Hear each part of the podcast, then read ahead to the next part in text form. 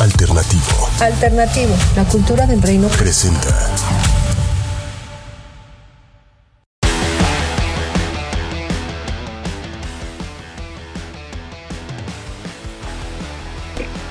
Hola amigos, mi nombre es Elian Hernández, periodista deportivo, y al fin puedo anunciar que este es nuestro primer capítulo piloto de esto que es Factor Deporte, un programa que está viendo a luz, hecho por mí en colaboración con Alternativo y varios colaboradores, en donde hablaremos de lo mejor del mundo deportivo, desde rumores, noticias, como el análisis y opiniones de periodistas e influencers de diversos deportes. Así que este como es nuestro primer capítulo, te damos la bienvenida, espero que te guste y puedes disfrutar de este contenido ya sea por nuestra plataforma de YouTube de Factor Deporte o por nuestra plataforma de eh, podcast por Spotify a través de Alternativo. Bueno, sin más que decir, arranquemos con lo mejor del deporte.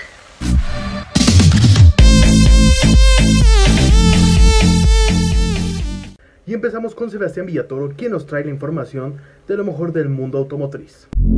¿Qué tal amigos? Soy Sebastián Villatoro y les traigo toda la información acerca del automovilismo.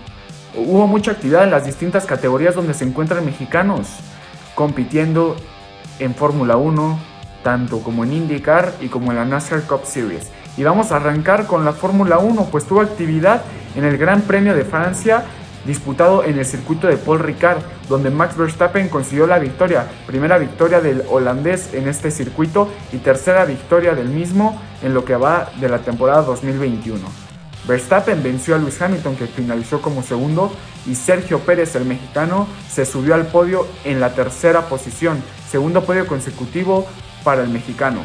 Verstappen venció en el duelo de estrategias a Mercedes, hizo dos detenciones en boxes y después de poner el compuesto medio alcanzó y rebasó a los dos pilotos de Mercedes, primero a Valtteri Bottas y en las últimas tres vueltas alcanzó a Lewis Hamilton y lo rebasó para llevarse la victoria, mientras Sergio Pérez hizo lo mismo con el finlandés, pues lo alcanzó y lo rebasó en las últimas vueltas.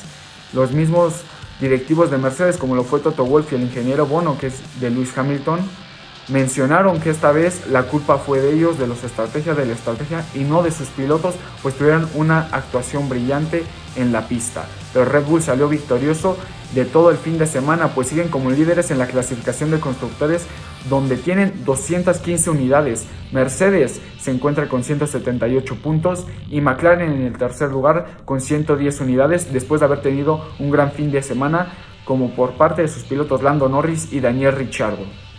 En la clasificación de pilotos, Verstappen sigue como líder con 131 puntos, Luis Hamilton es segundo con 119 unidades y Sergio Pérez, el mexicano, afianzó ese tercer lugar con 84 unidades.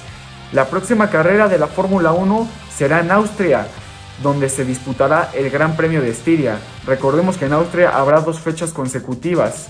La primera es el Gran Premio de Estiria y una semana después de este mismo se realizará el Gran Premio de Austria que es sede y casa de Red Bull. Y vamos con la actividad de la Fórmula E, pues en 2020 no se pudo presentar a México por la pandemia por COVID-19, pero esta vez regresaron al Autódromo Miguel Abed en Puebla para llevar dos e-prix que se disputaron este fin de semana. El sábado el brasileño Lucas Di Grassi venció en la carrera y el domingo Eduardo Mortara, el suizo, consiguió la victoria. Esto es todo por la Fórmula E y nos vamos a indicar dónde se encuentra Patricio Howard. El mexicano a bordo de Arrow McLaren SPP no tuvo su mejor fin de semana, pues finalizó en la novena posición. Alex Palou se llevó la victoria, Colton Herta el segundo lugar y Will Power el tercero. Hace una semana Patricio Howard era líder de esta competencia después de haber conseguido una victoria y un tercer lugar pero esta semana Alex Palou le arrebató el liderato con 349 unidades. Patricio Howard está 28 por debajo con 321. Scott Dixon, el referente e histórico de IndyCar, es tercero con 296 unidades. Y ahora vamos con la NASCAR Cup Series, donde el mexicano Daniel Suárez tuvo una actuación destacada en Nashville a bordo de su Trackhouse Racing, donde finalizó dentro del top 10 en el séptimo lugar. Kyle Larson se llevó la victoria después de una carrera bastante disputada y dominada también por el piloto estadounidense. Esta es toda la información acerca del automovilismo. Esperemos que nos sigas en nuestras redes sociales y a mí me puedes encontrar en Twitter como arroba Sebas Villatoro. Nos vemos la próxima semana. Sin duda lo de la Fórmula 1 es espectacular. La gran estrategia que ha tenido Red Bull para neutralizar a su gran competencia que vendría siendo Mercedes-Benz se ve claramente reflejada en el compañerismo que tiene Max Verstappen y Sergio Checo Pérez. También de orgullo saber cómo eh, tanto Sergio Pérez como el otro corredor mexicano están haciendo historia y representando de gran manera a nuestro país. Esperemos que Checo siga con este gran paso para que pueda seguir con esta gran escudería ya que está demostrando de lo que es capaz y hace mereció una oportunidad así. Ahora vamos hasta España con Benji quien nos trae la mejor información de los playoffs en la NBA. Muy buenas, ya tenemos finalistas de conferencia. En la conferencia del Este se han clasificado los Atlanta Hawks, el único equipo desde 1994 que clasifica a finales de conferencia sin ningún All-Star en su plantilla. Alucinante. Tremendo séptimo partido. Trey Young estuvo un poco errático, pero Ben Simmons estuvo muy mal. Embiid ha tenido que cargar toda la serie con esa lesión y no ha estado al nivel que se le esperaba, aunque ha hecho todo lo que ha podido. Eso sí, la verdad es que los Hawks, con una buena plantilla, con un buen Bogdanovich, eh, eh, Trey Young, Gallinari, Capella, la verdad es que han hecho una magnífica temporada. Y John Collins, por supuesto, que no se me olvide. Luego tenemos a los Milwaukee Bucks que han logrado vencer a los Brooklyn Nets. Eso sí, en el segundo partido se lesionó Kyrie Irving, una lesión que llegó además forzando la vuelta de James Harden, que no estaba a su mejor nivel. Entonces ha tenido que cargar el equipo Kevin Durant y lo ha hecho muy bien. El quinto partido alucinante, excelente. El séptimo igual. Por un milímetro realmente no ganaron los Brooklyn Nets. Ese triple que podía haber sido de Kevin Durant fue de dos porque estaba pisando. Fueron a la prórroga. En la prórroga estuvo bastante mal, pero bien defendido, eso sí, por parte de los eh, Bucks que con Giannis Antetokounmpo a la cabeza, un gran Middleton y un gran True Holiday han logrado la clasificación a finales de conferencia. Yo creo que merecido además porque a pesar de esas bajas, como digo, de los eh, Nets, con un Joe Harris también que no ha estado al mejor nivel, eh, yo creo que los Bucks realmente se lo merecían porque es un proyecto que llevan ya tres temporadas en un nivel excelente de eh, campeonar realmente han quedado dos veces primeros de la conferencia del Este, con Giannis MVP por dos veces back-to-back, defensor del año, y yo creo que esta es su gran oportunidad. Por parte de la conferencia del Oeste tenemos a los Phoenix Suns y a los Ángeles Clippers. Los Ángeles Clippers han logrado en ambas series remontar un 2-0 en contra. De momento, el primer partido de la final de conferencia lo han ganado los Suns Todavía pueden ganar otro para seguir la racha de remontadas. Bueno, la verdad es que los Suns están jugando a un nivel espectacular, sobre todo Devin Booker. Y ojo, Chris Paul también estaba haciendo una serie sobre todo contra Denver alucinante. Eso sí, los Denver Nuggets fueron barridos 4 a 0, pero Chris Paul se ha quedado fuera en estos primeros encuentros de la final de conferencia por el protocolo COVID. Chris Paul, que venía de una lesión en la primera serie contra Lakers, pero se ha ido recuperando bastante bien.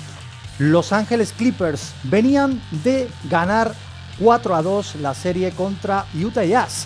Un equipo de Utah Jazz que ha quedado primero de la conferencia oeste y además tenía la ventaja de que en los Clippers no estaba Kawhi Leonard por lesión desde el cuarto partido. Es decir, han jugado sus dos últimos partidos sin Kawhi Leonard y con un Paul George excelente, nivel All-Star y también un jugador que ha estado a la altura de lo que, bueno, de lo que se podía esperar del propio Kawhi. Terence Mann, impresionante. Los Clippers lograron vencer a Utah Jazz y ahora esperan la vuelta de Kawhi Leonard, a ver si pudiera ser en estas finales de conferencia o ya en una hipotética final de la NBA, porque Kawhi Leonard parece ser que se ha resentido de esa lesión que él tuvo apartado bastante tiempo desde los Spurs. Así que esperamos que se recupere, esperamos lo mejor. Queremos que los mejores jugadores estén en los playoffs.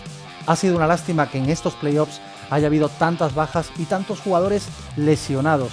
Una verdadera lástima, pero es historia. Los equipos que pueden pasar a la final Algunos nunca han estado en una final de la NBA y otros llevan muchos años sin jugarla. Veremos un nuevo campeón, que es maravilloso. Un saludo a todos y como siempre digo, I love this game.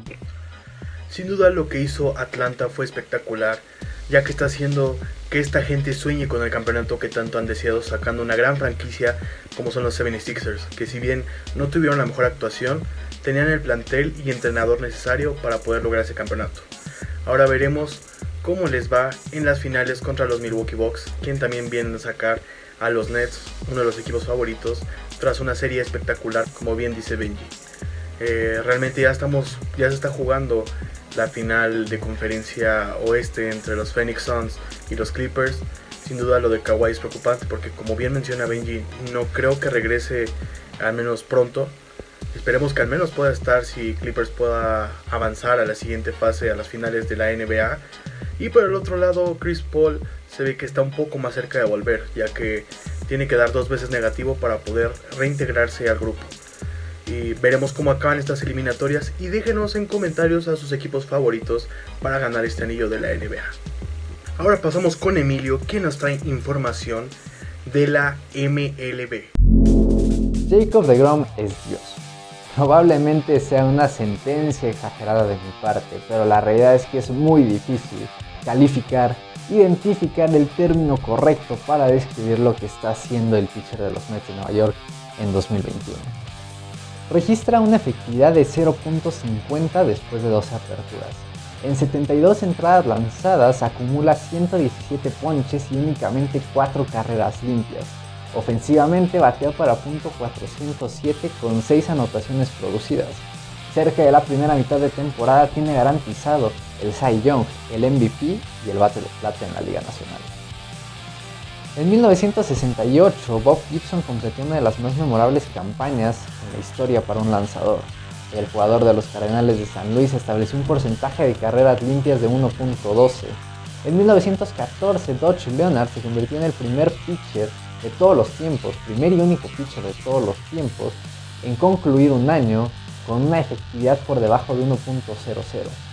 Cerca de la pausa del juego de estrellas, Jacob de Grom no solo mejora los registros, sino que amenaza con establecer las mejores marcas en la historia de la Major League Baseball.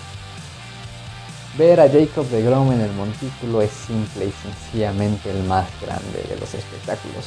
Con 33 años probablemente estamos ante uno de los mejores pitchers en la historia del béisbol. Bueno, sin duda estos datos que nos ha dado Emilio son impresionantes. Eh, gran jugador que está haciendo historia y podría marcar una pauta muy significativa en la MLB. Ahora vamos con Santiago, quien nos trae información de la Eurocopa y de la Copa América. Mientras tanto que sigue la actividad en la Euro 2021 y bueno es que Ucrania y Austria se enfrentaron el día de ayer, los austriacos se llevaron la victoria 1 por 0 y con esto están clasificados a la siguiente ronda. El, partido que también estuvo muy interesante fue el de Macedonia del Norte contra Países Bajos, este equipo que ha renacido y uno de, las estrellas que, le, que le ha dado vida a este equipo de la naranja mecánica ha sido Memphis Depay por el otro por el otro sector Rusia y Dinamarca que Dinamarca se metió como segundo lugar de su grupo con solamente 3 puntos goleando 4 goles a 1 al equipo de Rusia allá en Copenhague mientras tanto que el último partido del día de ayer fue Finlandia contra Bélgica un partido en donde también Finlandia se jugaba todo pero perdió esa oportunidad al perder 2 a 0 frente a un equipo de Bélgica que sí, que se posiciona como candidato al título. Mientras tanto vamos a revisar las posiciones del grupo A y es que bueno, Italia se colocó en primer lugar con 9 puntos, Gales en segundo con 4 unidades, Suiza que ya está clasificado también pero entra como tercer mejor lugar con 4 unidades, Turquía se regresa a su casa, mientras tanto que en el grupo B, Bélgica iría con 9 puntos, también un paso perfecto. En segundo lugar, como ya lo habíamos mencionado, Dinamarca se metió con 3 puntos, 2 partidos perdidos y uno ganado. El último goleando a Rusia, también ya lo habíamos mencionado. Finlandia posiblemente pueda clasificar como tercer mejor lugar, pero todavía faltan muchas combinaciones, faltan varios resultados y posiblemente puede darse esa clasificación al equipo de Finlandia. Rusia se regresa a casa con tres unidades. En el grupo C, el equipo de Holanda también con paso perfecto, 9 puntos. En segundo lugar, Austria con 6 unidades. Ucrania, que también posiblemente está esperando alguna combinación de resultados. 3 puntitos. El equipo de Macedonia del Norte se regresa a casa. Mientras tanto que en el grupo D, hoy, hoy sigue la actividad de la Eurocopa. Hoy tendremos dos partidos bastante interesantes para cerrar el, el siguiente grupo y será Croacia contra Escocia y República Checa contra Inglaterra. Dos partidos bastante interesantes para, para cerrar la actividad del grupo D. Recordemos que República Checa está como, líder del, está como líder de este grupo con cuatro unidades. En segundo está Inglaterra, que por cierto son los dos que se van a enfrentar. Eh, pues prácticamente una serie de combinaciones también tienen que esperar con Croacia y Escocia, que todavía este grupo está bastante cerrado. Croacia tiene un punto, pero ganando se va cuatro unidades. También se tienen que ver la, diferencia de goles. Mientras, mientras tanto que Escocia también tiene un punto, sigue bastante vivo y también tiene que esperar una serie de combinaciones y también los goles a favor para ver si entra como segundo o tercer mejor lugar. Así que este grupo está bastante apretado. Para los siguientes partidos el día de mañana estará Suecia contra Polonia, Eslovaquia contra España, Portugal y Francia y Alemania-Hungría. Serán cuatro partidos bastante interesantes que son los que van a cerrar el grupo E y el grupo F.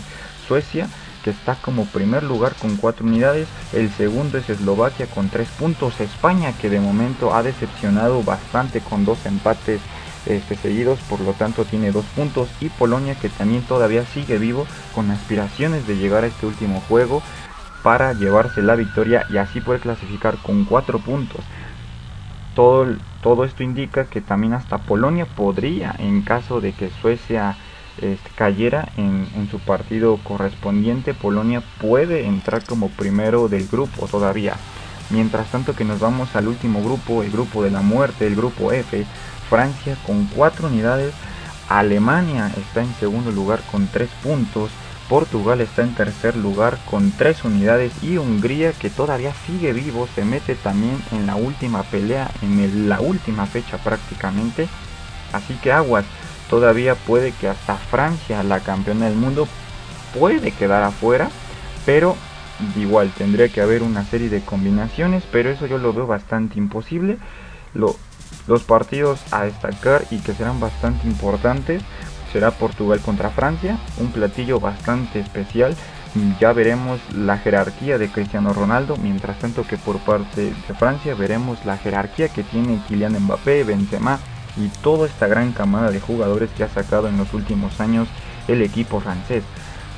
Será un duelo bastante interesante para ver quién accede como los dos primeros lugares y quién accede como tercer mejor lugar.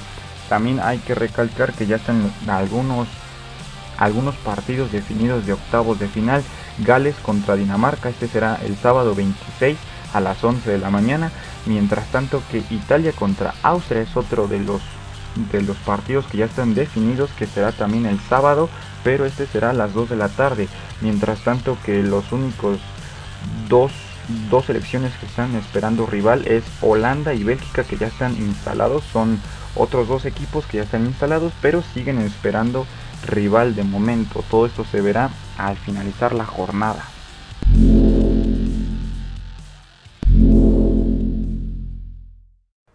Y nos vamos con la información de la Copa América y es que bueno, el día de hoy se enfrentó Uruguay y el equipo chileno que empataron a unos, nada más y nada menos, pero fue un partido bastante aburrido, varios remates, pero solamente tuvieron 5 remates a portería juntando estos dos equipos. Ha decepcionado un poco esta Copa América, se ha visto un nivel bastante bajo. Eh, los uruguayos que de momento se ubican en la cuarta posición con un empate y uno perdido. Cabe recalcar que el equipo de los charrúas tienen todavía un juego pendiente, mientras tanto que Chile ya tiene tres partidos jugados de momento se, ubica en la segunda posición de este grupo A por abajo del equipo de Argentina, que más adelante hablaremos de él. Dos empates para el equipo chileno y uno ganado nada más, pero sí hay que decirlo, estos empates que le ha recalcado al cuadro de Chile. Un equipo que se ve que le empieza a pesar, que necesita sacar nuevas estrellas del fútbol internacional. Claudio Bravo, uno de sus grandes referentes, este gran arquero, pero todavía hace falta. Mientras tanto que el rey Arturo Vidal no tuvo un buen partido después de ese autogol que le regaló prácticamente a los uruguayos por parte de Uruguay. Es un equipo ya muy veterano, de hecho es el equipo eh, más veterano, más viejo, si se le puede llamar de esta manera, que está compitiendo en esta Copa América. Y bueno, eh, qué decepción de este partido, en realidad se esperaba un poco más. Y de lleno nos metemos al partido que fue a las 7 de la noche, eh, centro de México, entre Argentina y Paraguay. Un partido que también fue bastante trabado, que no ha llenado eh, todo lo que uno espera de lo que es una Copa América en realidad.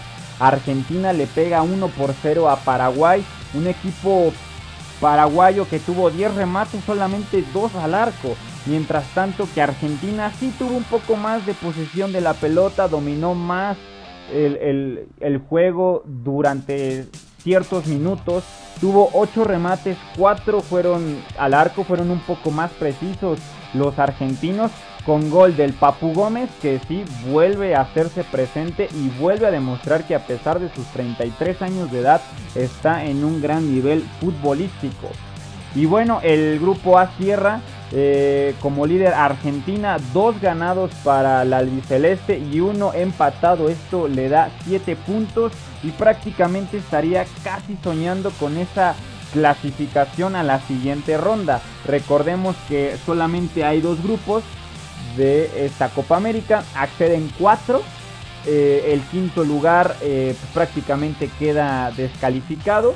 Y bueno, eh, pues qué decir, una Argentina que otra vez empieza a caminar un poquito más, pero que le sigue pesando todavía. Leonel Andrés Messi tiene muchísima, pero muchísima presión.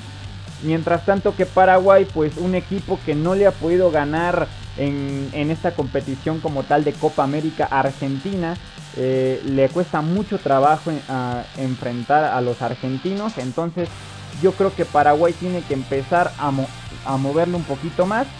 Y bueno, de momento también eh, el, equipo eh, paraguayo tiene un partido pendiente. Podría llegar hasta segundo lugar en todo caso de que gane su partido pendiente. Eh, llegaría a 6 puntos en caso de que lo gane. Eh, la verdad ha, decepcionado mucho esta Copa América en lo que va. Hemos visto muchos empates, pocos goles.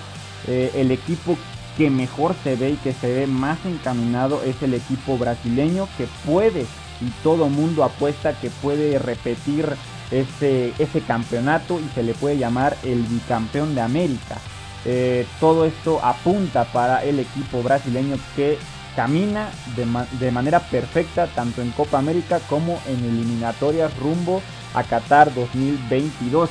Los partidos para el día miércoles sería Ecuador contra Perú, Brasil contra Colombia y bueno, para el día jueves eh, pues, pues se cerraría la jornada 4 que sería Bolivia contra Uruguay y Chile contra Paraguay, que ya lo habíamos mencionado, que si Paraguay le gana a Chile, llegaría hasta segunda posición, quitándolo de momento al equipo chileno. La Eurocopa sin duda nunca decepciona. Estamos viendo a una Italia demasiado fuerte, a Inglaterra también retomando un poco el nivel, Gales saliendo adelante, sacando resultados y representando a una España terrible que no está dando el ancho que se esperaba. Puede ser que esto se deba a la convocatoria que hizo Luis Enrique. Eh, también estamos viendo una Alemania retomando el nivel. Francia y Portugal luchando también. Ese grupo de la muerte está espectacular. Y hay otros grupos que son un poco más sencillos. Y por la otra parte tenemos la Copa América, decepcionado como bien dice Santiago, de un fútbol muy pobre el, y espectáculo no se diga. La selección de Brasil es la única que, que realmente emociona verla jugar. Y yo estoy totalmente de acuerdo con Santiago y, y, con lo que se dice. Yo creo que la selección de Brasil está para ser bicampeona de Sudamérica. Ahora vamos con Emilio otra vez, quien nos va a decir lo más importante que ha pasado en el mundo del tenis. Novak Djokovic demostró una vez más que es el tenista más completo del mundo. El serbio conquistó Roland Garros para alcanzar su noveno título de Grand Slam y colocarse únicamente a una victoria del récord absoluto perteneciente a Roger Federer y Rafael Nadal.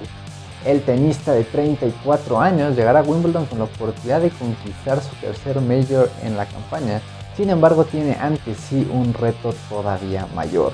Buscará convertirse en el segundo tenista en la historia, hombre o mujer, en conseguir el Golden Slam, ganar los cuatro Grand Slams y la medalla de oro en los Juegos Olímpicos.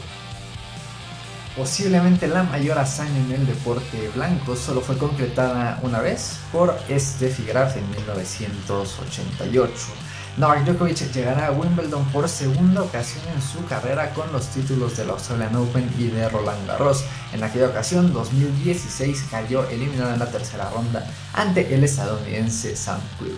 Impulsado por su espíritu competitivo y su enorme deseo de ser considerado el mejor tenista de todos los tiempos, Djokovic continuará su persecución en Wimbledon, en Londres, Inglaterra, buscará su sexto título en el torneo donde destaca la participación de Roger Federer, finalista en la edición 2019, y la ausencia de Rafael Nadal, quien tampoco participará en Tokio 2020. Considerado mundialmente como el torneo de tenis más prestigioso del mundo, Wimbledon ha sido conquistado a partir de 2003 únicamente por miembros del denominado Big Four, Roger Federer, Novak Djokovic, Rafael Nadal y Andy Murray, sin embargo, la ausencia del tenista balear representa una baja sensible en la disputa del campeonato. Asimismo, la incertidumbre física de Roger Federer y Andy Murray perfilan al serbio como el máximo candidato para imponer condiciones en el Grand Slam sobre césped. Djokovic continuará su búsqueda por una de las más grandes hazañas e inmortalizar aún más su legado en la historia del deporte. Mi nombre es Emilio Pineda Rojas y esto es Factor Deporte podrás tener a tu tenista favorito. Desde eh, la clase de Roger Federer, las ganas y el corazón de Rafa Nadal, pero sin duda lo que está haciendo Djokovic es espectacular. Como bien dice Emilio, posiblemente es el tenista más completo y superará, eh, yo creo que evidentemente en Grand Slams a, los otros dos cracks que ya mencioné antes. Eh, sin duda sería emocionante que que un hombre pueda hacer esta racha de ganar todo en un año, como lo bien comentó Emilio, la extenista alemana ya lo había logrado eh, en una ocasión y es la única que, lo ha hecho en la historia. Eh, y bueno, siempre es emocionante cuando se rompen estos récords y cuando ves a deportistas de gran altura y de élite, como el caso de Djokovic, eh, Nadal y la clase de Federer.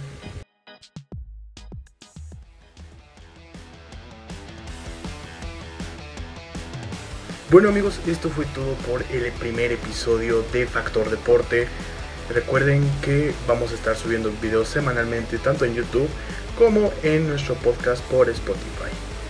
También mencionarles que nos sigan en nuestro canal de YouTube que es Factor Deporte y en mi red social arroba Hernández que es donde estaremos resubiendo esto y también las cápsulas en lo que abrimos unas redes sociales de Factor Deporte. También recuerden seguir Alternativo, los pueden seguir como arroba red alternativo en Facebook, Instagram y Twitter. Recuerden que este contenido fue traído gracias a Bogati Group, Alfin Radio y 8ymedia.com. Mi nombre es Elian Hernández y a nombre de Alternativo y de todos los colaboradores les damos la despedida. Nos vemos la próxima semana con un nuevo episodio y recuerden, esto es Factor Deporte.